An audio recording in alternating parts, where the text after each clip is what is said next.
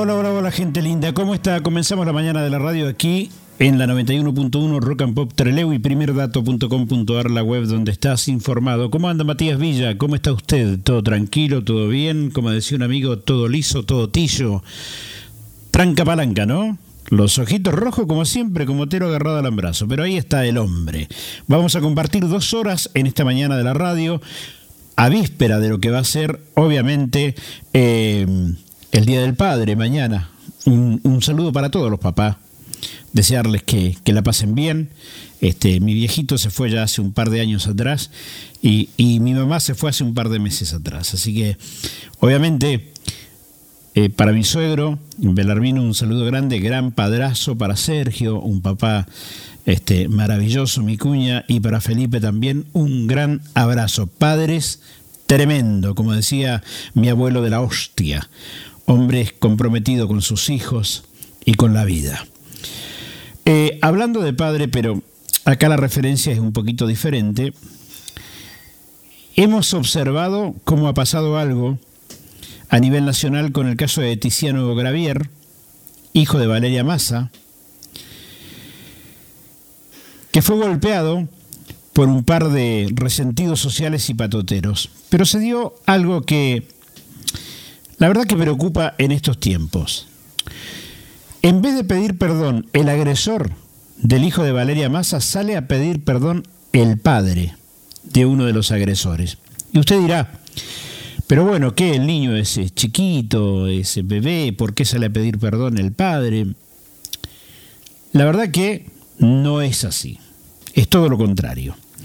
Los agresores de Tiziano Gravier, hijo de Valeria Massa, tienen, escucha bien, entre 26 y 27 años de edad. O sea, no son menores y menos aún nenitos. Los tremendos resentidos sociales ante un muchacho hijo de famosos, y además que tiene pinta, que es fachero, o chetito como le solemos decir, la sociedad de los resentidos solo se alimenta día a día con el odio. Y como hemos visto en otras noticias, que a una chica le cortaron la cara en su momento por ser bonita, acá parece que el hijo de este, Valeria Massa y de Gravier ligó piña y que le quebren el mentón justamente por ser fachero y ser hijo de gente con plata. La sociedad de los resentidos solo se alimenta día a día con el odio. Y no hace falta poner la política porque acá no es cuestión ni de peronistas, ni de radicales, ni del PRO. Es y tiene que ver con una cuestión de resentimiento social. También hay resentidos sexuales en todos los niveles, bajos y altos, como podría ser el caso del ex juez de la Corte Suprema de Justicia de la Nación, el doctor Zaffaroni, y así nos va con los resentidos. Pero lo que quiero abordar hoy, al menos, uno de los temas, es el mensaje del quiebre entre dos generaciones, la de padre e hijos. Y lo digo por lo siguiente, los chicos, nuestros hijos, son hoy subsidiados en todos los órdenes por los mayores. Hablo de gente de la clase media, baja y alta. Desde aquellos de que viven una adolescencia permanente, a apañarlos como si fuesen criaturas cuando se trata de gente grande y adulta. Muchos de ellos no trabajan, viven en, con y de los padres. No saben hacer nada o casi nada salvo tomar birra, escuchar reggaetón y rascarse todo el día. Obvio, la minusa allí al ladito. Pero el punto más alto grave es que en este caso preciso, quien debía salir a pedir perdón era el agresor. Jorge Vinelo es el padre de uno de los agresores de Franco. Al menos en los medios nacionales dijo lo siguiente, primero quiero pedir disculpas, perdón en nombre de mi hijo, en nombre de mi familia, por el momento que están pasando. Luego de romper el silencio en una entrevista en Radio Boeing de Rosario, a casi una semana del hecho, el hombre admitió que debería haberse disculpado en un principio, pero que en situaciones como estas, uno no sabe bien qué hacer. Además aseguró estar pasando por un momento terrible. Estoy destruido. Nosotros no somos así. Mi hijo no es así. Si vos te cruzás con él, vos decís, lo quiero como amigo, lo quiero como hijo, lo quiero como hermano. ¡Fua! Qué referencia del hijo, ¿no? Por otro lado, en su descargo, el hombre admitió que su hijo fue el primero en agredir a Gravier y remarcó que no hay manera de justificar la agresión.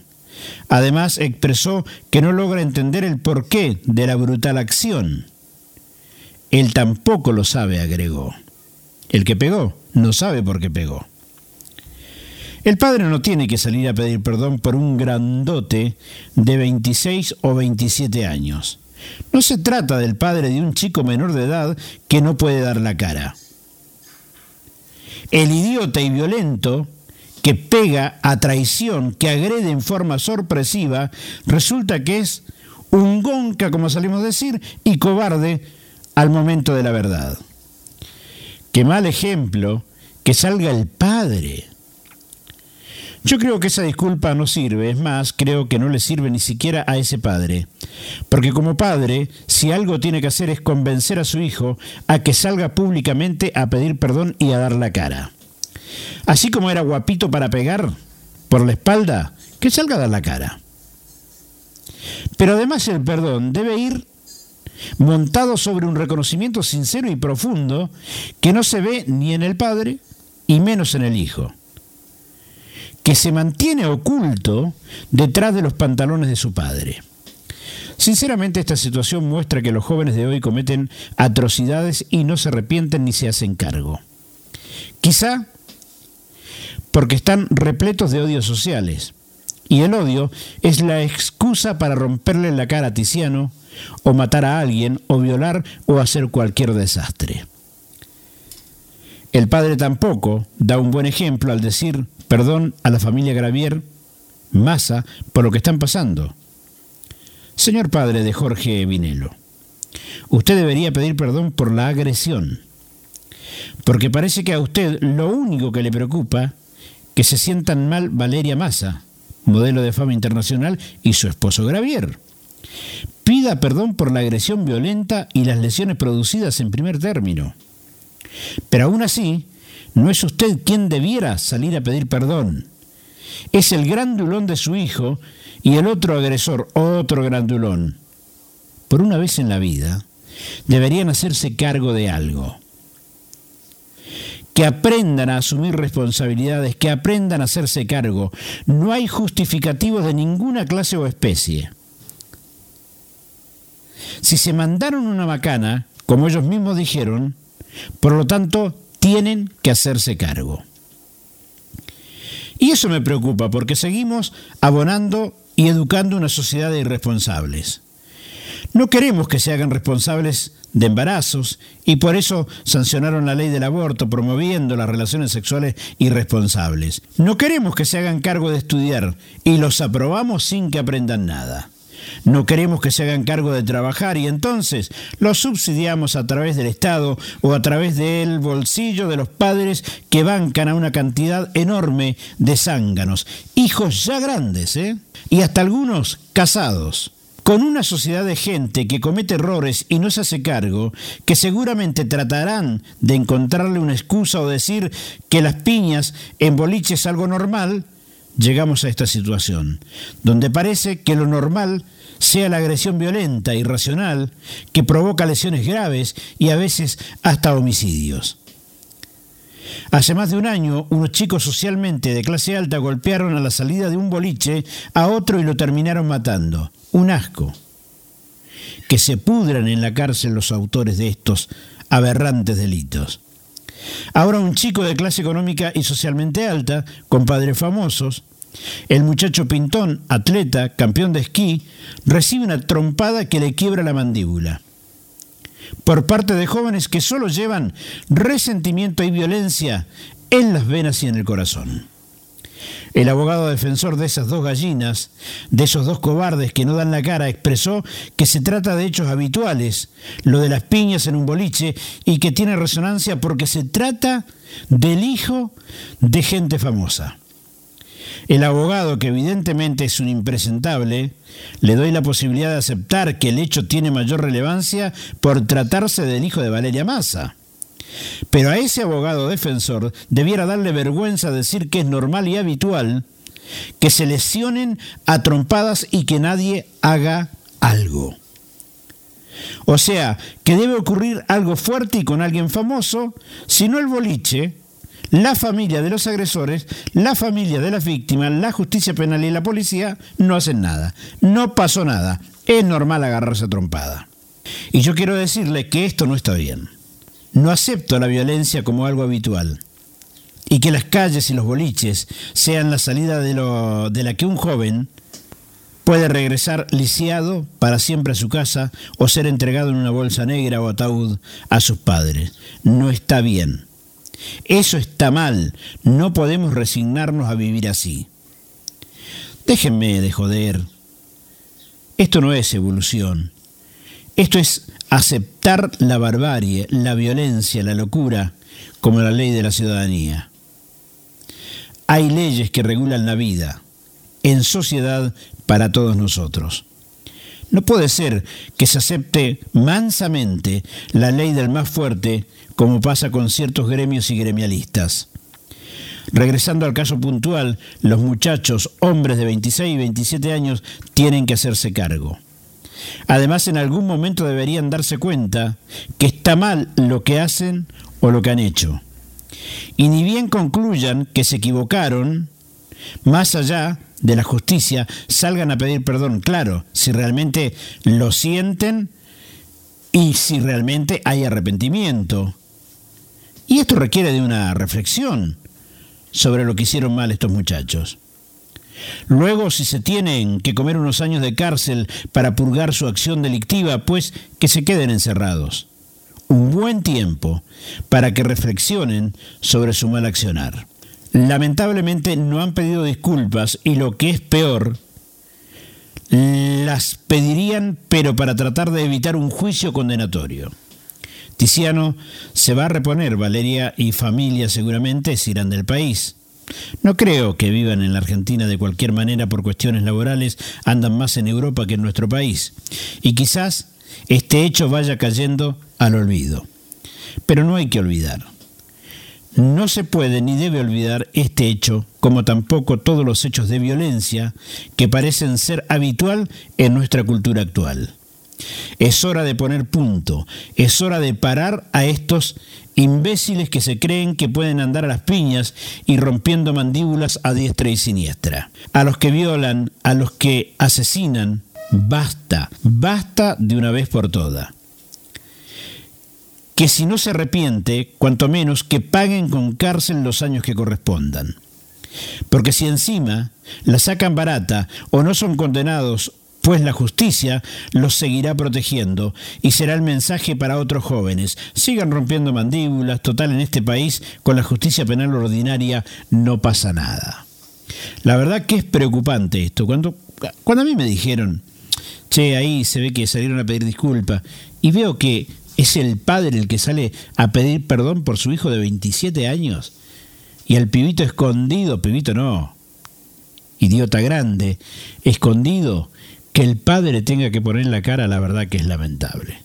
Música y volvemos en la mañana de la radio aquí en la 91.1 Rock and Pop Treleu y primerdato.com.ar. Seguimos compartiendo la mañana de la radio aquí en, resumen en la 91.1 Rock and Pop Treleu y primerdato.com.ar, la web donde estás informado. Estamos en comunicación con el concejal Tomás Bufa, que nos va a hablar de un tema que es bastante delicado, que tiene que ver con el IPA, con el instituto eh, que regula el tema del agua, de la cuestión hídrica y también el, Ministerio de Infraestructura. Eh, Tomás, contanos un poquito qué está pasando. Ustedes que son presas o presos de la problemática del agua en Comodoro Rivadavia, algo inentendible después de tantos años de existencia y de la cantidad de plata que ha manejado el municipio y que jamás se avanzó en un acueducto o en resolver este tema del agua. Sí, la verdad, Javier, bueno, buen día, saludo para vos, para ti y la audiencia. Eh, venimos padeciendo una problemática hídrica en la ciudad hace mucho tiempo, nosotros tenemos Eh, el agua potable que a Comodoro tiene una maniobra de ingeniería que viene de, Sarmiento, que son 130 kilómetros de cañería, con una diferencia de geografía importante, donde hay latitudes donde la cañería tiene que hacer cierto trabajo eh, con rebombeos. O sea, todo un esquema difícil, eh, un esquema difícil que tenemos y que es lo que lleva el agua potable a Comodoro Rivadavia. Esa agua eh, estamos viendo que con esto de la merma que ha tenido el Muster, casi que ha, quedado las bombas donde entra, todavía no las bombas, las bocas donde toma el agua el acueducto han quedado casi en descubierto. Eh, empezó a generarse lo que fue la famosa ley de emergencia hídrica, que en agosto del año pasado se sancionó, donde tenía varios artículos y en esos artículos preveía políticas a corto plazo y de acciones inmediatas, incluso hasta fondos, para poder encarar esta problemática como no estamos viendo resultados, la verdad que Comodoro cada 48 horas tiene un corte de agua, la situación sigue siendo catastrófica en ese sentido, eh, con todo lo que implica no no tener agua potable y una situación, algo tan esencial para la vida del ser humano. Solicitamos información en varias oportunidades, tanto al IPA como al Ministerio, y no hemos tenido respuesta. Entonces, el 5 de mayo, como cualquier ciudadano, porque lo puede hacer cualquier ciudadano, hice ingreso a un pedido de información pública en base a la Ley de Información Pública Provincial, donde eh, tienen la obligación de darme respuesta en 10 días. El 20 de mayo vencía el plazo, esos 10 días hábiles para darme respuesta. Ni el IPA ni el Ministerio dieron respuesta formal, por lo tanto inicié una acción de amparo para pedir eh, que me den la información en todo lo que tiene que ver con la ley de emergencia hídrica, qué se ha hecho, pero no que me la cuenten, que me den los expedientes, que me den los expedientes de las compras de las bombas electrosumergibles, que me den los expedientes de las compras de las barreras automatizadas para el control de riego, que me den los expedientes de las políticas públicas llevadas adelante para lo que es la transmisión, comunicación y conciencia del uso del agua, todo lo que supuestamente preveía esa ley, en los cuales tenía 500 millones de pesos de fondo, para que me lo puedan explicar. El día 23, eh, el IPA hace una ensaya, una posible respuesta que me lo manda por correo al domicilio constituido, que era del Consejo Liberante, llegando acá más o menos el día 30, o sea, ya fuera del plazo, que la respuesta, por lo menos ahí respondieron, pero la respuesta resulta ser insuficiente, porque la verdad lo único que hicieron fue acompañarme cuatro pliegos de unas licitaciones, donde no se veía cuándo se abrió la licitación, quiénes fueron los oferentes, quién ganó, no ganó, si se hizo o no se hizo. Y en algunos puntos, que fue donde más me preocupó, directamente eh, mencionaban que no se había hecho nada. La ley preveía la necesidad de convocar a un comité de emergencia eh, de la cuenca, comité que nunca se constituyó. Cuando le preguntamos sobre eso, respondió que se mandaron notas para convocar a la conformación, pero nunca fueron tuvieron respuesta, por lo tanto nunca se avanzó en la conformación de, este comité. Entonces, es preocupante que tengamos una ley de emergencia que está pronto a vencer, le quedan mes, mes y medio para que venza, y que en un año no se ha hecho nada, o se ha hecho muy poco, y que también haya muy poca información para la comunidad en general sobre qué es lo que se estará resolviendo en esta temática, o lo que implica y lo que importa para toda la comunidad del uso del agua. Ahora, eh, Tomás, me parece que Acá hay un, problema en serio y que tiene que ver más con la clase política de Comodoro Rivadavia que con el ciudadano, porque no se están tomando las medidas que, corresponden a que una ciudad como Comodoro Rivadavia, que ha tenido un crecimiento impresionante en este último tiempo, pero que también junto a ese crecimiento ha tenido una afluencia de dinero impresionante, levantándole los dos, puntos, creo, de coparticipación en la época de Bussi, una ciudad que produce mucho recurso para el país y que por ende también este, genera entradas a través de la coparticipación. Y sin embargo, el tema del agua no ha sido prioridad para la clase política de Comodoro. Cada dos días se está cortando el agua, no hay previsibilidad con respecto al agua y realmente lo están padeciendo los ciudadanos. ¿Qué, qué mirada tenés de esto?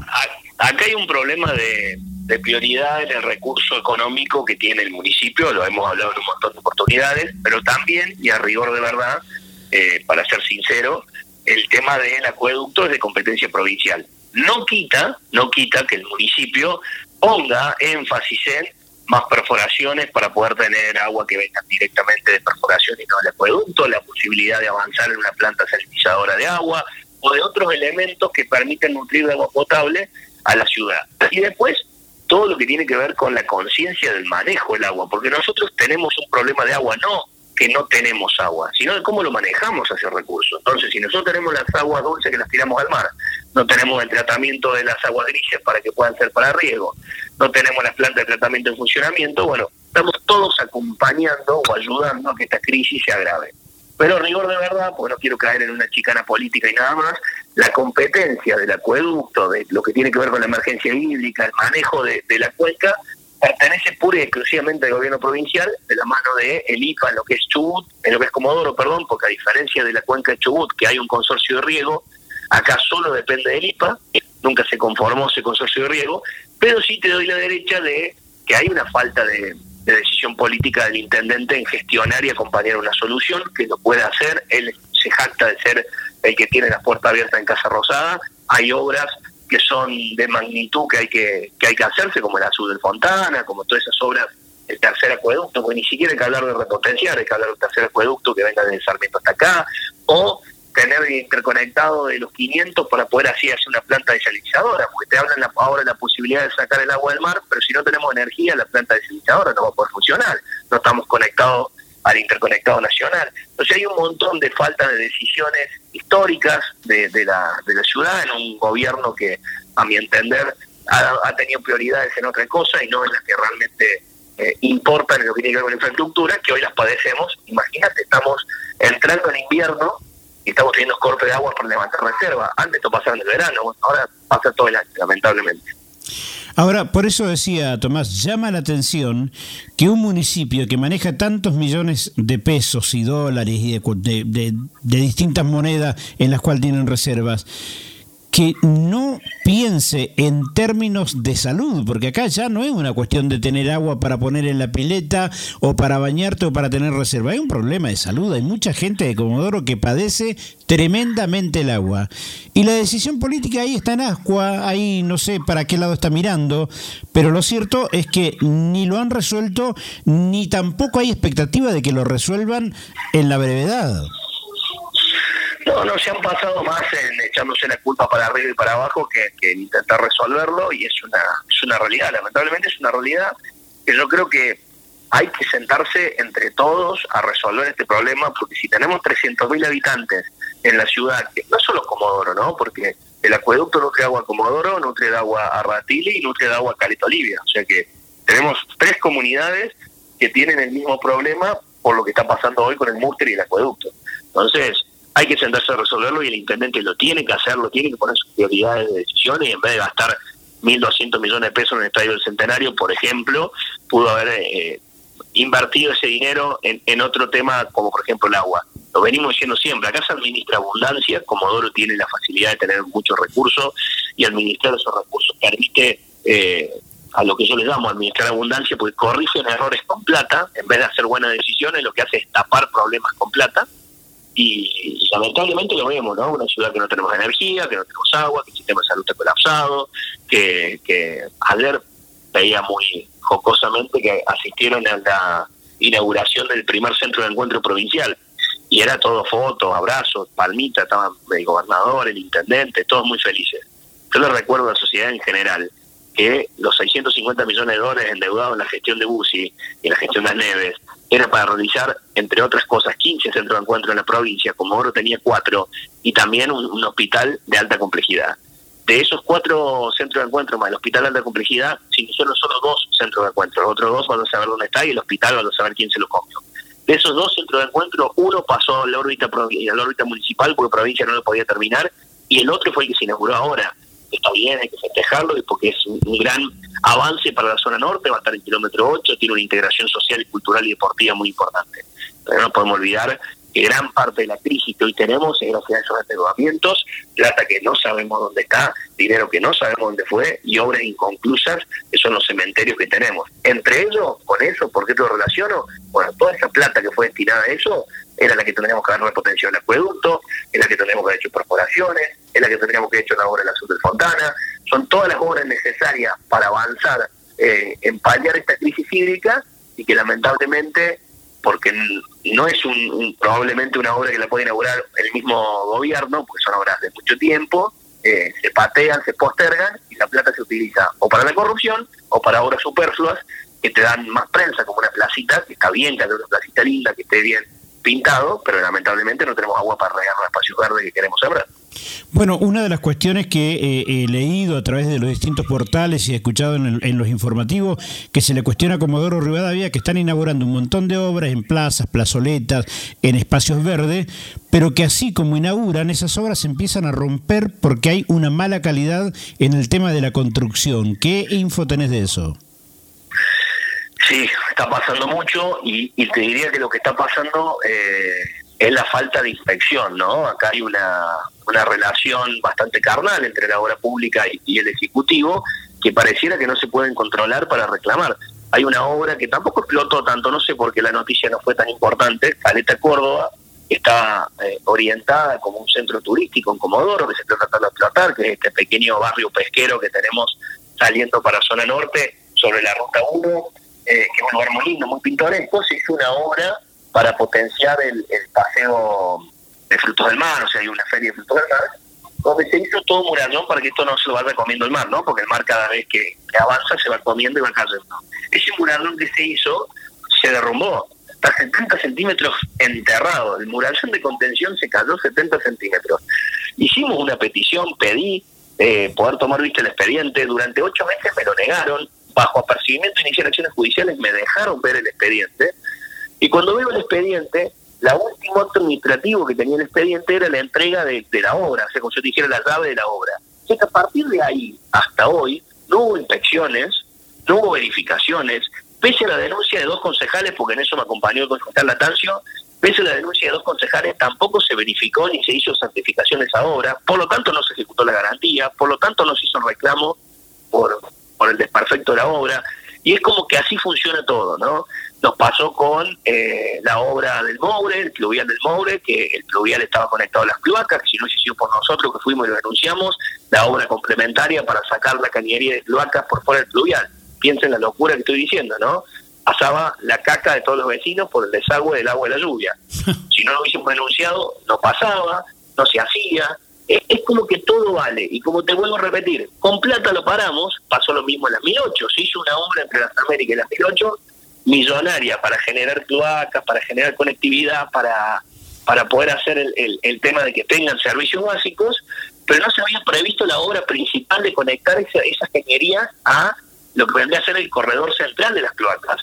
Entonces lo que hacían las cañerías cloacas era girar en sí mismo. O sea, cosas tan ridículas como la que estoy planteando, y que lamentablemente no hay inspecciones, nadie dice nada. Si no lo hacemos nosotros, después quedamos como si somos los locos que estamos denunciándolos del Consejo Liberante, eh, todo pasa. Y te vuelvo a repetir, como hay plata para tapar esas cosas, porque después se hace otra obra complementaria y solucionan el problema, queda como que está todo solucionado y no fue una denuncia con, algún concepto de, de verdad. Complicado el panorama político. Tomás, gracias por esta comunicación. ¿eh? No, por favor, Javier, como siempre, agradecido y saludos a todos por acá. Un abrazo. Pasó por la mañana de la radio aquí en la 91.1 Rock and Pop Treleu el concejal Tomás Bufa aclarando las cosas, porque acá hay mucho, mucho, mucho manejo de guita, donde se tapan muchas cosas, sobre todo en Comodoro Rivadavia, porque pareciera que Luques es el intendente perfecto de Comodoro, ¿eh? que no comete errores, este, que no hace nada malo, este, y que todo camina sobre ruedas. Pareciera que no es tan así la cosa. Música y volvemos en la mañana de la radio. Seguimos compartiendo la mañana de la radio aquí en, en resumen en la 91.1 Rock and Pop Treleu y primerdato.com.ar, la web donde estás informado. Estamos en comunicación con nuestro senador nacional, Ignacio Torres. Ignacio, ¿qué tal? ¿Cómo estás? Buen día. Hola, buen día Javier, ¿cómo estás? Bueno, muy bien, seguramente ya todo el mundo preparándose para el Día del Padre, que es un día especial, pero bueno, usted sigue trabajando, sigue recorriendo la provincia. ¿Cómo, cómo la ve, Ignacio, a la provincia del Chubut? Porque para Arcioni está todo de maravilla, este, eh, su fama va creciendo, la gente está que lo pone rey de la provincia. Cuando usted recorre, ¿cómo ve la provincia? Yo la veo igual, eh, veo que hay un, cambio en la comunicación de querer esconder algunos temas o querer mostrar que estamos en Disney cuando la realidad es muy distinta. A mí me, preocupa que el gobernador en, las buenas que no son tantas, en, momentos donde tiene un poco de, aire, se, tome, se agrande y se ponga soberbio. Mí me, preocupa porque hay muchas cosas para resolver. Y, creo que hay que, que son momentos para buscar consenso y generar acuerdos en pos de, resolver lo importante. Y, cuando uno ve que, que se manejan con tanta soberbia, pedantería y, y cinismo en algunos casos, la verdad que es, es preocupante. La, la provincia está pasando por una situación muy difícil, pero también de cara a lo que viene hay una bomba de tiempo donde económicamente, financieramente, la provincia va a atravesar una situación muy muy compleja. Hoy hay variables exógenas que, ayudan a, pasar el momento, pero eh, el hecho del precio de, algún commodity que favorezca a la arcas del gobierno provincial eh, no quiere decir que, que, la gestión haya cambiado o que estructuralmente eh, estemos mejor que antes, todo lo contrario, me parece que de aprender de los errores, los han profundizado. Ahora, eh, eh, es increíble, Ignacio, cómo este, de alguna manera este gobernador que sale a plantear como si estuviéramos Alicia en el País de las Maravillas, eh, los docentes, por ejemplo, otra vez vuelven al paro, otra vez con retenciones de servicio. Lo mismo pasa en salud y hace poquitos días este, el gremio de los docentes sacó una solicitada donde mm, dejaba en claro que eran los docentes peores pagos de la Argentina y ni hablar de la Patagonia. Yo creo que, que cuando se pierde la credibilidad es muy difícil poder encauzar e-, este tema, que ya incluso es más profundo que la cuestión paritaria gremial. Me parece que, que hay por parte del gobierno, por parte de, gran parte de los trabajadores de la educación, eh, ya no, no se creen nada. Y, lo que no puede pasar, yo creo que hay que discutir todo esto que estamos planteando, pero hay que garantizar que los chicos estén en las aulas. No, no podemos seguir sosteniendo esta situación donde hace más de cuatro años y medio no hay clases regulares, donde las réplicas, no solamente académicas, sino también emocionales, de los más chicos eh, las estamos viendo y son gravísimas, chicos que están en cuarto grado y no saben leer, no saben escribir, se frustran. Eh, no, no, me parece que la política tiene que ponerse por, por sobre cualquier discusión coyuntural y pensar en el futuro. Y para pensar en el futuro, por parte del gobierno, me parece que hay que empoderar y reivindicar a, la educación eh, y, salir de, lo mezquino, de, querer demonizar a un sector. Y por parte de, los gremios también me parece tratar de encauzar una mesa de trabajo y, salir de esa, de esa lógica de, coacción que lamentablemente terminan perdiendo siempre los mismos, ¿no? que son los, los, más chicos, los más vulnerables. Ahora, eso sí, para entregarle 48 millones de pesos a gremialistas para que terminen el edificio de la Mutual en Comodoro, o pagarle la opereta contra la gestión de Maderna a Belis con 18 millones de pesos, para eso hay plata, pero para las cosas importantes pareciera que no.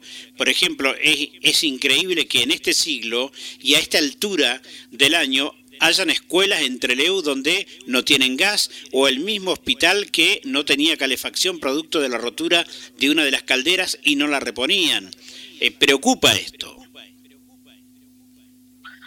Sí, y hay otros gastos superfluos también. Nosotros, la matriz sanitaria también está muy muy comprometida en la provincia y sin embargo se van a gastar 1.500 millones de pesos en un edificio administrativo en Comodoro Rivadavia para cero. Creo que hay, se me ocurren mil prioridades eh, antes que, hacer un edificio administrativo.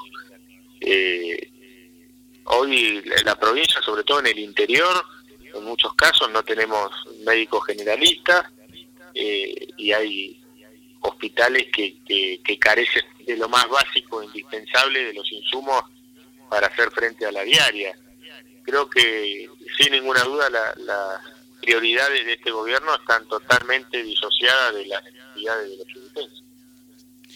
Ahora, Ignacio, ¿cómo se hace? Porque falta ya casi un año y medio este, y pareciera que la cuestión, eh, por lo menos de, tratar de hacer las cosas bien para los ciudadanos, no es parte de la agenda del gobernador. Fíjate que a mí me, la verdad que me causa estupor y me indigna también de que de pronto aparezcan pobladores de los pueblitos chiquitos diciendo hacen tres días, cuatro días que estamos sin luz, no llegan los recambios para los motores que generan luz y así se van replicando un montón de cosas que son esenciales y que no es una cuestión de plata, es una cuestión de desidia y el gobierno no se ocupa. Sí, me parece que, que partir de la base, siendo una provincia eh, petrolera, uno de los motores energéticos de la Argentina, tener pueblos aislados a usinas a gasoil con un sistema totalmente arcaico eh, es surrealista.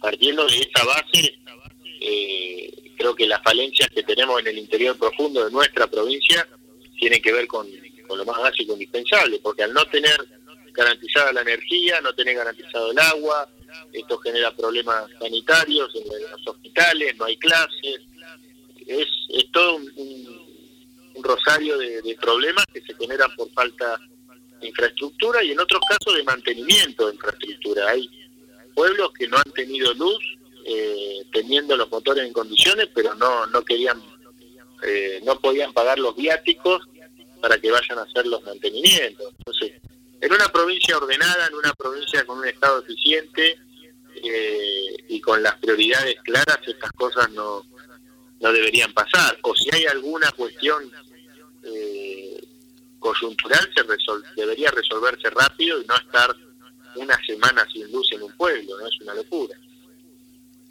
Vos has recorrido la provincia, Ignacio, eh, Lago Pueblo, ¿cómo va el tema de la reconstrucción? Porque parece que ahí también se vendió humo, pero no el humo que quemó las viviendas y los proyectos y apagó vidas, sino este humo del gobierno donde pareciera que por lo que dice el gobierno está todo bien, pero cuando uno se pone a mirar las redes, se ve que, que Pueblo todavía no ha sido reconstruido y que ni siquiera los servicios esenciales están funcionando en plenitud. No, hay un tema ahí con la causa también, ¿no? El porqué de los incendios. Porque en su momento, cuando el ministro de Ambiente de la Nación viajó a, a la cordillera, hicieron, ¿te acordás? Una conferencia de prensa donde el gobierno o el sheriff dijeron que iba a haber una recompensa para cualquier indicio de quien inició eh, los principales focos de, incendio. Bueno, después finalmente el, fiscal eh, dio muestras que uno de los principales responsables era la provincia por falta de mantenimiento del tendido eléctrico. Y, sin embargo el, gobierno decidió desistir de la querella porque en definitiva estaba de los dos lados del mostrador y con esa vehemencia que querían eh, demonizar supuestamente a un sector de, los pueblos originarios, por, de los pseudo pueblos originarios por los incendios, después eh, terminó saliendo la, verdad a la luz, que era la propia provincia la responsable de esos incendios. Y al día de hoy no hay ninguna respuesta, más allá de que mucho de ese dinero se ejecutó, estamos hablando de cientos de millones de pesos, se hicieron algunas viviendas precarias de, cartón, de un, de un material que no duró nada, eh, que no sirvió ni siquiera para, para atravesar el invierno, que el invierno en esta, en esta región es muy duro, eh, y hoy todavía no pueden dar explicaciones en qué se usó tanto dinero. O sea que si se hiciera una investigación con respecto al dinero, eh, es una caja de Pandora que puede arrojar cualquier resultado. Ya hubieron allanamientos, está, la, causa está avanzando. Eh, entiendo que en, poco tiempo debería haber algún tipo de, respuesta por parte de, de la justicia eh, más allá que, insisto, se está actuando, hubieron llamado indagatoria, pero eh, cuando se hace el peritaje de, cientos de millones de pesos que se gastaron supuestamente y, lo que en realidad vemos, y la verdad es muy difícil de, que lo explique, ¿no? Y, por otro lado también la adjudicación de tierras, donde han habido beneficiarios que ni siquiera eh, fueron afectados por los incendios y vienen de, con Urbano bonaerense, ahí hay una cuestión también política detrás eh, es peligroso, ¿no? Es peligroso, genera mucha indignación entre los pobladores, los vecinos de, la región, pero eh, también eh, vemos que se ponen las herramientas y los recursos del Estado en pos de los amigos y no de quienes verdaderamente lo necesitan. Nacho, ¿hay indicio de esto, de que el Estado está, está beneficiando a los amigos en, en, perjuicio de los ciudadanos de ahí y que además este incendio o abrió o se generó con fines lucrativos que tienen que ver con el mundo inmobiliario? No con fines lucrativos del mundo inmobiliario, sino que los indicios que hay son de falta de mantenimiento en los tendidos eléctricos que inició eh, por lo menos uno de los focos más importantes. Después hay otras teorías, pero no, no hay prueba. La, prueba que hay en concreto es eh, esto que te estoy diciendo y en ningún momento se dio alguna explicación por parte de la provincia.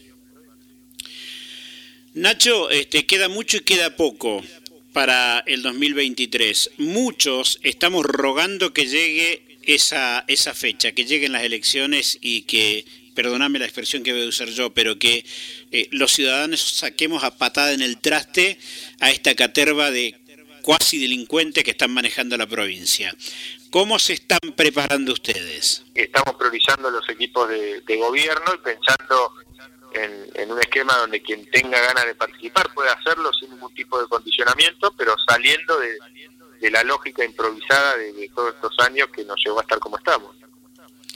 Sí, uno, uno uno se pone a ver las cosas y, se da cuenta que uno de los principales problemas que está teniendo este gobierno, esta gestión, es eh, que, no tiene conducción política, que, no se sabe quién gobiernan, porque todo es un caos. A mí me pasó algo personal. La otra vez hice una crítica acerca de una medida que tomó el presidente del Instituto de Asistencia Social, que es el organismo donde yo trabajo. Hice una crítica pública y por esa crítica pública este, me ligué trompada de parte de un gerente de, la institución. El presidente jamás llamó para preguntar ni siquiera cómo estábamos y no se tomó ningún tipo de medida contra este gerente que es Walter Pereira, quien me agarró trompadas de espalda. Y todo es así, todo funciona así, al estilo mejor del patotero, cada funcionario hace lo que quiere en su organismo y se manejan porque pareciera que no hay control absolutamente de nada. Obviamente yo presenté la denuncia este, haciendo un pedido de sumario y bien gracias hasta ahora. Bueno, es, lamentable. Primero grave, gravísimo, lo que, lo que está diciendo gravísimo, eh, y, que un funcionario se agarre a trompada con, alguien de la misma cartera, eh, la verdad que es, eh, yo no sé si hay precedente de algo así, creo que, habla también un poco de la degradación dirigencial que vemos en Chubut, donde pareciera que vale todo, donde hay impunidad para todo pero esto que se agarren a trompada, la verdad que es triste, es lamentable y, justamente lo que tenemos que cambiar en la provincia. No sea, no más margen para, para que esta gente siga fundiendo una provincia que es prácticamente imposible de fundir. Nacho, van a ir por el todo en el 2023, ¿no? Yo creo que hay que dar la pelea de, de frente eh, a nivel provincial, en todos los municipios, si verdaderamente queremos cambiar la realidad de la provincia, no, no, no podemos ir a media máquina. Me parece que eh, quienes queremos seguir viviendo en la provincia, quienes queremos una provincia donde la normalidad no sea lo que vemos hoy, donde eh, la corrupción sea moneda corriente, donde no tengamos garantizada la seguridad, donde no tengamos eh, garantizada la salud, la educación, me parece que hay que dar esa batalla, hay que darla con convencimiento, con responsabilidad, con humildad, pero no podemos dejar pasar más tiempo, porque cada vez estamos peor, y, cada vez estamos peor incluso con provincias vecinas, ¿no? que, con sus problemas y sus falencias por lo menos van eh, mejorando en, algunos sectores y nosotros parece ser que, tenemos una capacidad de boicot que, que es muy difícil salir adelante preocupa todo esto. Eh, bueno, ojalá vuelva, vuelvo a decir, llegue el 2023 así como, como un sopapo en el aire y, por fin se ponga orden en esta provincia y asuman otras voluntades que, tengan ganas de sacar a, a Chubut adelante. Y si es este eh, Ignacio Torre, bienvenido, pero necesitamos cambios en esta provincia. Bueno, muchas gracias Javier, creo que la pelea esta la tenemos que dar entre todos, insisto, no, no acá no se trata de, de, colores partidarios, se trata de chubutenses, tenemos que estar espalda con espalda para poder sacar a flote una provincia que está agonizando, pero a la vez es una de las provincias que más potencial tiene en toda la Argentina y no podemos permitir que se siga comprometiendo en las futuras generaciones. Así que eh, desde ya que esa pelea la vamos a dar con, mucha responsabilidad y, con convencimiento y obviamente con la apertura de, despojándonos de, prejuicios para que este espacio le pueda abrir las puertas a quienes quieran hacer las cosas bien, que es el único límite que tenemos que tener, quienes quieren hacer las cosas bien de quienes quieren seguir haciendo las cosas mal. Eh, para finalizar, Nacho, ¿es que él tiene en clara la película con respecto a quién va a ser el candidato o por lo menos a quién apoyás que sería Taceta? Comodoro Rivadavia igual está clarito con Ana Clara Romero, más clara que Romero no hay en Comodoro. Mm, y Trelew y Madrid, Rawson serían los lugares donde se va a discutir más la cosa, parece, ¿no? Yo creo que en Madrid está eh, Chana, que, es para mí una Romero en potencia, si se quiere, si bien empezó hace poco, la verdad que tiene una fuerza que nos entusiasma mucho y, hace mucho no se ve una persona que no venga de, la política y, que esté tan comprometida con la cosa pública y con cambiar la realidad de su ciudad. El es una situación más compleja, tenemos muchos candidatos que creo que eh, esto se va a ir, eh, en la medida que pase el tiempo, se va a ir acomodando por la competitividad electoral. Rawson, nosotros tenemos algunos eh, potenciales candidatos, después está, bueno, Dulio Monti también por el radicalismo, está, bueno, Damián Viz en el caso que, que no quiera pelear la provincia, eh, y, y después en todas las localidades tenemos tenemos candidatos, tenemos un buen problema, porque en todo caso sería un problema no tener candidatos, nosotros tenemos más de uno, lo cual habla de, una fuerza que ha crecido mucho en este último tiempo. Claro, y no, no es poca cosa lo que ha crecido Juntos por el Cambio, y si le sumás de que el peronismo dentro del frente de todo está recontra dividido y Chubut somos todos, no se sabe quién lo maneja, la verdad que se necesita un poquito de diferencia, un poquito de luz para llevarse todo.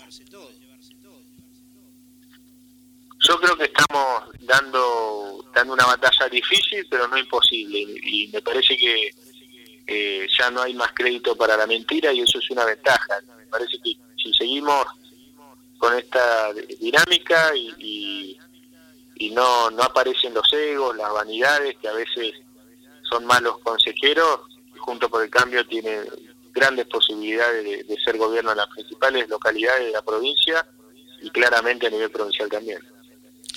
Ignacio, gracias por la comunicación de siempre y siempre te estoy complicando la vida, pero bueno, siempre llamándote para, para sacarte. Te, te aclaro algo con el tema de lotería, no es que yo me agarré a trompadas con Walter Pereira. Me pegó por la espalda tres piñas, yo no pude hacer nada porque es mi superior y porque además me sorprendió por traición. Así que no es que se agarraron a piña.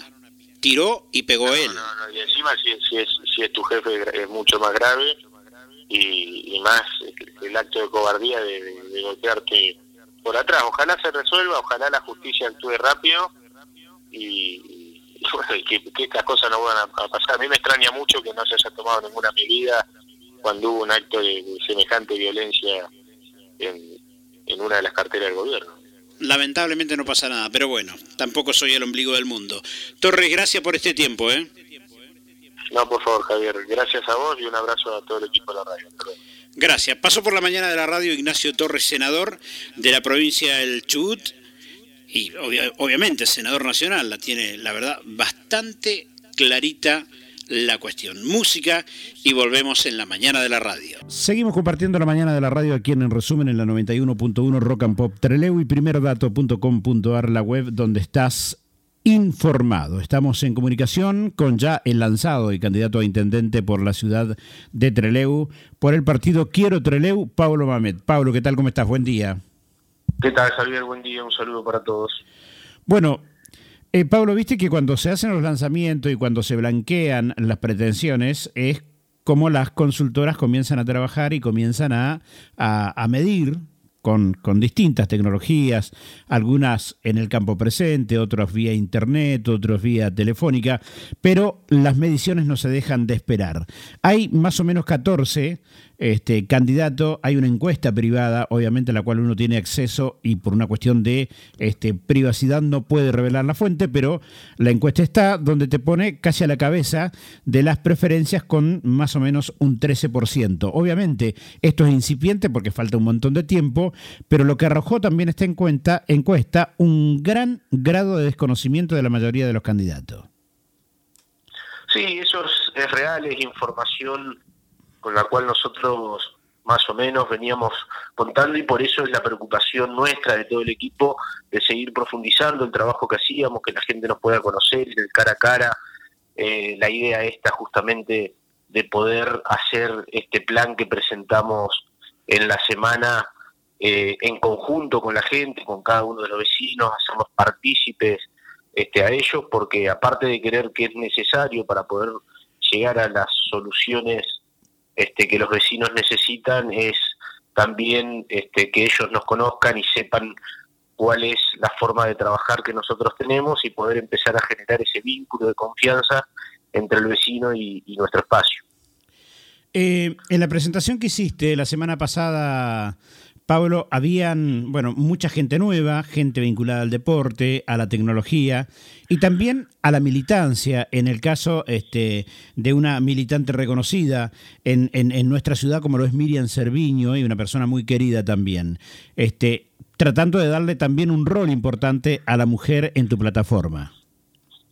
Sí, totalmente, es la idea y el espíritu de este espacio de Kilo Teleu, justamente poder abarcar la mayor cantidad de sectores posibles, de, todas las edades y, de los diferentes sectores, como te decía, sobre todo poner en valor nuevamente a, la militancia, aquella gente que durante gran parte de su vida ha militado por en búsqueda de, un mejor Treleu y poder sumar también por otro lado actores de la actividad privada que no han tenido por ahí una experiencia dentro de la política, pero que nos pueden aportar una mirada diferente y, soluciones diferentes este, en esta planificación que nosotros estamos pensando para la ciudad, para el futuro que nosotros buscamos. Ahora, este, obviamente que es, es, la mayoría de la gente que estás presentando es gente nueva en la política, en hacer experiencia en la función pública, este, y un partido que es nuevo, obviamente, porque está en creación. Contame cómo están en los papeles con respecto a Quiero bueno, los, los avales fueron aprobados, por eso también participó de esta presentación y en la mesa de presentación estuvo nuestro asesor legal, que es Emanuel Pinker, quien llevó adelante todos los trámites formales del partido. Este, él le está siguiendo eh, la situación de cómo va este, la aprobación del partido y ya nos aprobaron los avales y ahora solo resta que terminen de, corroborar la documentación, el estatuto y la parte más formal de, del partido para que ya nos aprueben y así ya tener el, partido en, en, funcionamiento. Eh, Pablo, acá se está dando en la ciudad de Trelew, como, como nunca antes, una, una disputa que es una disputa más de egos, me parece, que cualquier otra cosa, entre las autoridades municipales y las autoridades provinciales. A tal modo se ha llegado a esa pelea que el gobernador habría planteado que nunca más haría alianzas con Adrián Maderna, con Gustavo McCarthy y Florencia Papayani. Es como que amplió el abanico de enemigos en el valle. ¿Qué, qué mirada tenés de esto? Sí, creo que es totalmente negativo esa falta de madurez política que se está demostrando.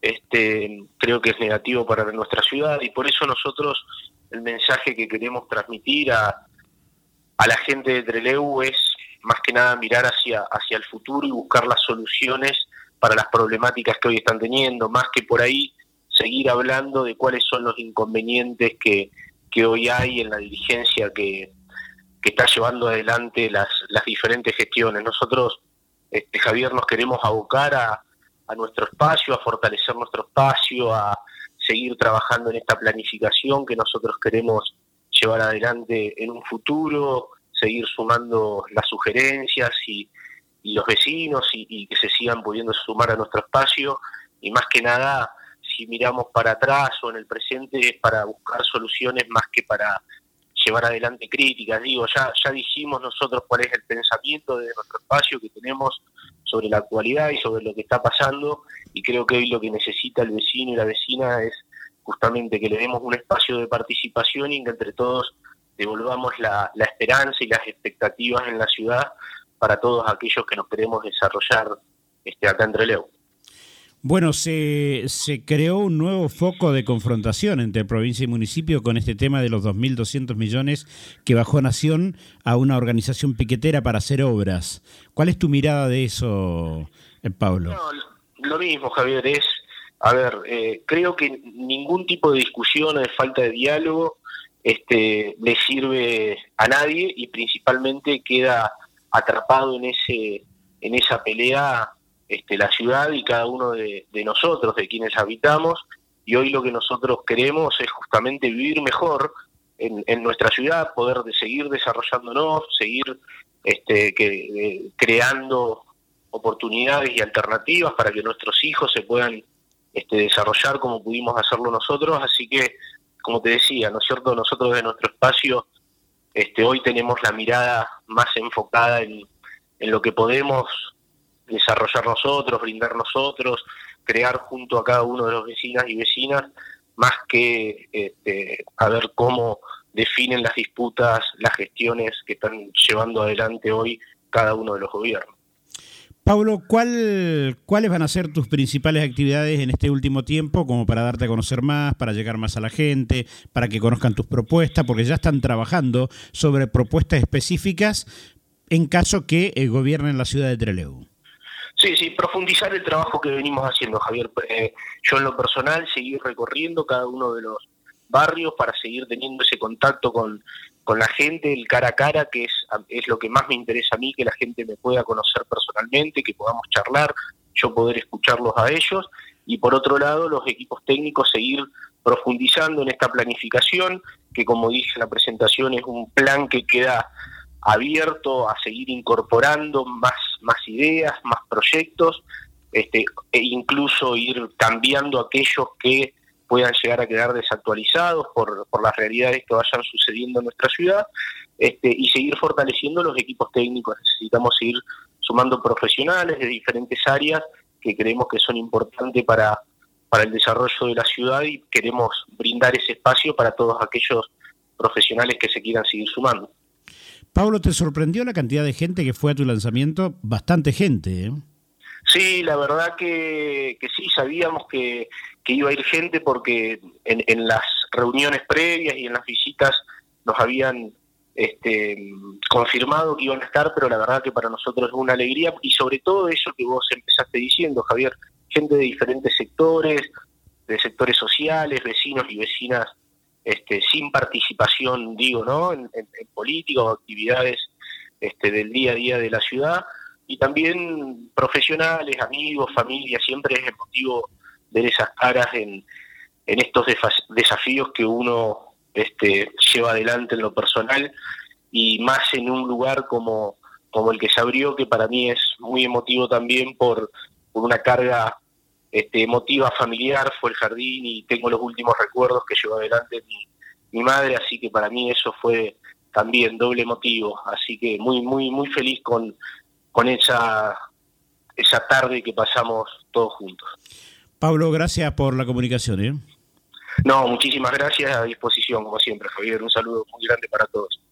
Un abrazo. Paso por la mañana de la radio aquí en En Resumen en la 91.1 Rock and Pop Treleu y primerdato.com.ar, la web donde estás informado. Seguimos compartiendo la mañana de la radio aquí en En Resumen en la 91.1 Rock and Pop Treleu y primerdato.com.ar, la web donde estás informado. Un tema que está causando revuelo y revuelo en serio, es el caso de este, la delegación de la Fiscalía Anticorrupción en Puerto Madryn, que estaba a cargo del ex diputado este, Eduardo Conde, pero que pareciera que su accionar y su trabajo eh, puso nervioso a algunos y afectó en algunos estratos altos de la política, y entonces comenzó toda una operación para removerlo.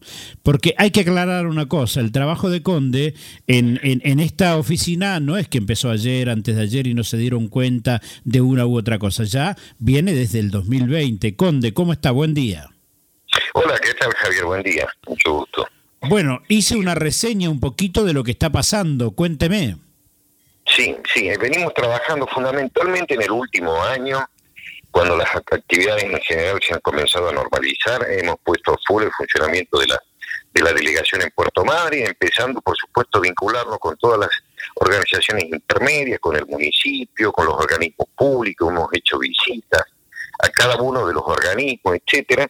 Pero bueno, este, como no es una tarea habitual de la Oficina Anticorrupción este tipo de emprendimiento, no ha sido la respuesta la esperada en el sentido de poder convocarnos. Así que hemos decidido finalmente después ir personalmente a cada espacio, a las escuelas, a los organismos públicos, este, a la municipalidad, etcétera, presentarnos. Y en definitiva, ¿qué ha ocurrido ahora? Hemos empezado a trabajar en uno de los aspectos sustanciales que es la tarea de la oficina, que es la investigación. La investigación de que el organismo Oficina Anticorrupción tiene la tarea neurálgica de hacer tareas de, de, trabajos de control. Es un órgano de control, como el Tribunal de Cuentas u otros órganos de la provincia, nada más que tiene una particularidad porque especialmente está focalizado en el análisis de aquellas situaciones en donde se, se puede configurar alguna situación de, disfunción en el ejercicio de la labor.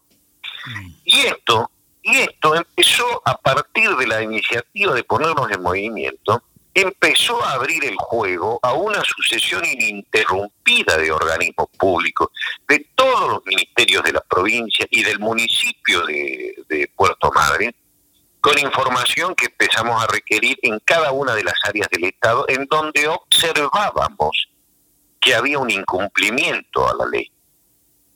Y así es como empezamos a ponernos en funcionamiento, en, el caso particular de Puerto Madre, empezamos a trabajar con el tema de la obra pública. Porque asistíamos regularmente a la apertura de sobres, de los llamados a licitación y concurso de precio y demás que hacía el municipio, observábamos que solamente había un oferente en cada una de estas postulaciones, nada más que un oferente. Observábamos que ese oferente proponía un costo de obra muy superior a lo que estaba presupuestado en el proyecto de obra. Observábamos que posterioridad el municipio frente a la imposibilidad de avenirse a aceptar las condiciones del oferente, los dejaba sin efecto la licitación y llamaba una nueva con un nuevo presupuesto para acomodar los números. Así que a partir de ahí observábamos que el municipio de Puerto Madryn puede hasta 16 millones de pesos contratar de manera directa, 16 millones de pesos sin licitación, cuando en la provincia esto no llega ni a la tercera parte. Así que eh, hemos empezado a trabajar en esto, en el afán, por supuesto, de ver qué está pasando. Hemos pedido información a otros municipios para ver, para hacer un paneo de estos costos, para ver si nosotros somos los que estamos este, apreciando uh, mal la realidad o, o en su defecto estamos observando adecuadamente. Bueno, también hemos presentado cinco proyectos de ordenanza en el Consejo Deliberante, porque otra de las tareas que tiene el organismo es proponer reformas legislativas cada uno de esos proyectos apuntando naturalmente a un tema central, la transparencia en el desenvolvimiento de la labor del Estado. Este, no hemos recibido ninguna respuesta, ni siquiera han aceptado un pedido de, reunirnos con las autoridades del Consejo Deliberante para el tratamiento personal de estos asuntos. Eh, hemos sido absolutamente desoídos. Ahora, sí. Sí, ahora Eduardo, la respuesta frente a esta investigación y, de presentarse en el caso de, la obra pública que tiene tu fillo a corrupción, por lo que me está diciendo y por cómo se están manejando, llegó inmediatamente la respuesta de parte de provincia y de la legislatura a ese trabajo, supongo. Perdón, lo último no te escuché, no te entendí. Que digo, a partir de la investigación que usted hizo, de ver que hay tufillo a corrupción o algo raro, llegó la respuesta inmediata de la legislatura y del gobierno provincial con respecto a usted porque fue removido de su cargo. Es la única explicación. Si bien ellos argumentan que mi designación hace dos años este, fue irregular, eh, tengo que ver cuál es el fundamento, este, en realidad no fui el único que en ese momento asumió un cargo, también este, el defensor de adultos mayores lo hizo, también lo hizo el defensor del pueblo, este, así que estaríamos todos en, una situación semejante. Si hubiese algún vicio, yo no lo tengo presente, lo evaluaré en su momento, este, pero sin embargo yo también cuando asumió el fiscal actual de la Oficina Anticorrupción, Diego Carmona, también observé claramente un vicio en su designación presenté un recurso de amparo ante la justicia y no, no pasó nada. O sea, lo designaron, está en funciones, y tengo entendido que él es el que ha manifestado en la legislatura una clara oposición a la continuidad mía en la función. O sea, que acá se han entremezcado cuestiones personales que no tienen nada que ver con, con los valores superiores que, que hay que pregonar en el funcionamiento de este organismo. Ahora, uno, uno de los argumentos que decían es que usted era diputado cuando fue nombrado en esa función. Ahora yo les recuerdo algo a estos señores políticos que hacen un poquito de historia y, se rajan la vestidura con esto. No se olviden que el ministro del Superior Tribunal de Justicia de la provincia del Chubut en su momento, Pasuti, dejó de ser diputado para asumir como ministro y nadie cuestionó eso. No, pero además esto es moneda corriente. El tema es que esa designación naturalmente iba a tener este, efectos con posterioridad a la conclusión de la labor que estábamos cumpliendo en legislatura. En el caso particular de la designación del fiscal Carmona, él es designado, más allá de las contingencias políticas ¿eh? que se vincula con el tema del, del proyecto minero y demás, que en ese tema no voy a entrar, más allá de esto, él es designado cuando la ley dice que solamente la designación se puede hacer en estado de vacancia de cargo. Y estaba ocupando el cargo este, el, doctor Hansen. Entonces, yo que argumenté que si el criterio de la legislatura de hacer nombramientos a personas que están ocupando, a, a, cargos que están ocupados, podría llevarnos el día de mañana al cierre de un periodo legislativo a designar para el año siguiente un montón de funcionarios que estando en funciones se van a terminar su gestión y ya poner la gente que va a reemplazarlo. ¿Me explico? Sí, sí, perfecto. un escándalo sería tal cosa. Bueno, esto ocurrió con el caso Carmo.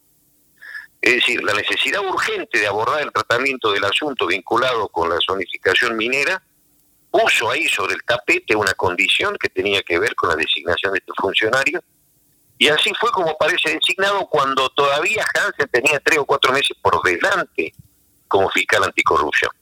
Se fue antes porque él concursa y accede al cargo de juez de cámara en la ciudad de Puerto Madre. Pero lo cierto es que de no haber acontecido tal cosa, este, evidentemente había una superposición de funciones. Ahora, lo que, lo que usted me está diciendo, Conde, que es, es, gravísimo porque pagan con cargos y cargos importantes dictámenes que salen en favor de los interesados, en este caso la minería, en la provincia. Pero esto ha sido así. Esto, esto, esto lo dice Dios y María Santísima. Esto ha sido así. No es una construcción mía. Yo cuando planteé el amparo, por supuesto que no di cuenta de esta contingencia, porque yo a los jueces no les puedo llevar cuestiones políticas para el análisis. Me focalicé en el tema estrictamente legal vinculado con que no estaba vacante el cargo. Pero la razón por la cual aparece la designación, que aparece y entra por la ventana el día de la sesión sobre tablas, pide la palabra el presidente del bloque oficialista para hacer la proposición, se van a un corte, a un intervalo a la comisión y vuelven con el despacho. Este, en la designación de un cargo sobre una cuestión enormemente relevante y sensible para el funcionamiento del sistema que es la Oficina Anticorrupción. La Oficina Anticorrupción no funciona si no hay compromiso de los operadores. Compromiso, honestidad, imparcialidad, despojo de cualquier color político. Si lo hay, no funciona. No funciona, es una ficción, es un organismo creado, un híbrido, que está nada más que para ocupar espacios, cargos, acuerdos políticos para ver este, a quién poner en la planta y cosas por el estilo. ahora se, abre un, abanico interesante a partir de ahora para debatir este asunto. Sí, este, ahora está claro y está clarísimo que si usted no hubiese metido el dedo en la llaga, que es lo que tiene que ver con la obra pública en Puerto Madryn, hubiese seguido tranquilo en su cargo. Posiblemente, porque además también estábamos escarbando otras cosas. Estamos con el tema de Aluar, de la contaminación, requiriendo información al Ministerio del Ambiente, los controles de los gases en la ciudad de Puerto Madryn, los olores nauseabundos, los cuencos estos que tiran todo este material de residuos de la pesca. Estábamos con todo esto pidiendo información y no habían respuesta. Entonces, ¿qué hicimos? Fuimos a hacer las denuncias penales a la justicia por desobediencia. Entonces hemos presentado un montón de denuncias penales. Estábamos con el tema del IPB, por ejemplo, esta, estos, estos programas de construcción de vivienda de la que está hablando el gobierno.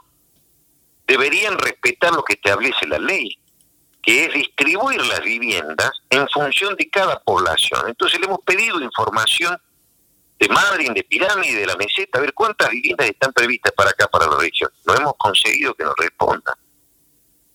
No hemos conseguido que nos... Así que lo hemos denunciado penalmente. Es decir, no nos responden porque evidentemente no se está cumpliendo con la ley. Ahora, Ahora, Conde, lo raro de esto es que eh, el vicegobernador sale a decir que el nombramiento estaba mal hecho y hubieron una serie de acciones del 2020 hasta ahora que sí las convalidaron hasta que, vuelvo a insistir, se metió el dedo en la llaga. Sí, es así. Pero será un tema discutir sobre esa supuesta observación que estarían haciendo este, en orden a la designación o al nombramiento. Lo analizaremos para ver si hay algún viso de razonabilidad en el planteo. Yo no lo tengo presente.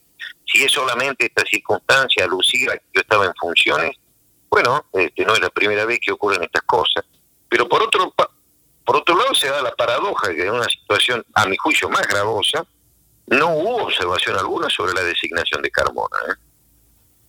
Pasó para adelante sin problema. Eh, Conde, tengo entendido que usted está levantando firmas con respecto a este tema. Cuéntame un poquito de eso. ¿Es verdad o no es? Capaz que estoy mal informado. ¿eh? En, realidad es una iniciativa de gente que, algunos vinculados al partido, yo mucho agradezco esa tarea, no quiero politizar este asunto. A mí me parece que lo que hay que destacar es que veníamos haciendo un trabajo importante en orden al control del funcionamiento del Estado. Yo creo que hay que hablar de esto, independientemente este, de mi persona y, del, espacio político al que yo este, he pertenecido. Digo, he pertenecido porque hoy yo no estoy militando, este, esta tarea me lo impide y, este, y en consecuencia no estoy yo representando a un partido político dentro de esta tarea. Y bueno, algunos, este, algunas personas que saben del trabajo que veníamos haciendo y demás han empezado, han tomado la iniciativa de juntar firmas y este, así que yo mucho agradezco porque en definitiva, eh, insisto en este concepto, lo más que, que la situación personal mía, acá habíamos puesto por primera vez en funcionamiento real a la Oficina Anticorrupción. Esa es la verdad. Este, y porque ah, no olvide, Javier, una cosa que voy a decir y que a la gente le quiere grabar. La ley siempre se incumple. Porque una ley tiene muchas facetas. Una ley que tiene que ver con la ejecución de lo que fuere. Tiene muchas facetas. Y el Estado a lo mejor se ocupa de algún aspecto de lo que dispone la ley, pero no pero, pero no de los otros. Esto lo hemos visto, por ejemplo, en el tema de salud. Hemos venido haciendo un trabajo importante en el tema de salud. Hay una ley que precisamente establece que los médicos deben otorgar certificados médicos en las guardias. Y hemos dicho al ministro de Salud que instruya a, este, todas las áreas eh, programáticas de la provincia para que esto se implemente. El ministro salió diciendo que no era cierto. Le mandamos una nota al ministro con el texto de la ley y no le quedó otra que hacerlo. Y se han y se han distribuido en todos los establecimientos médicos y privados de la provincia la información de que los médicos de guardia deben otorgar certificado médico a, los, a las personas médico. El plus médico es esa suma de dinero en negro que cobran en cada consulta médica que hacen los afiliados a la obra social. Bueno, también no se cumple. Le hemos pedido al ministro que se cumpla, nos ha contestado diciendo que no hay para nombrar un equipo de gente que va a inspeccionar el cumplimiento de la norma y además para distribuir cartelería que debe colocarse en cada establecimiento médico con la leyenda que dice el plus es un delito, denuncia. Bueno, el ministro dijo que no se cumple la ley. Y también estamos con el tema de los turnos online, que la gente se cola desde la madrugada en los hospitales para tener un turno. También estamos haciendo requerimientos porque existe la previsión de que eso funcione y no funcione. Así están las cosas, Javier, por eso hay mucha inquietud. Eh, Eduardo, muchísimas gracias por este tiempo y bueno, que, que se resuelva de la mejor manera este tema. Seguramente. Así que le agradezco a usted también, ¿no? muy gentil. Buen día.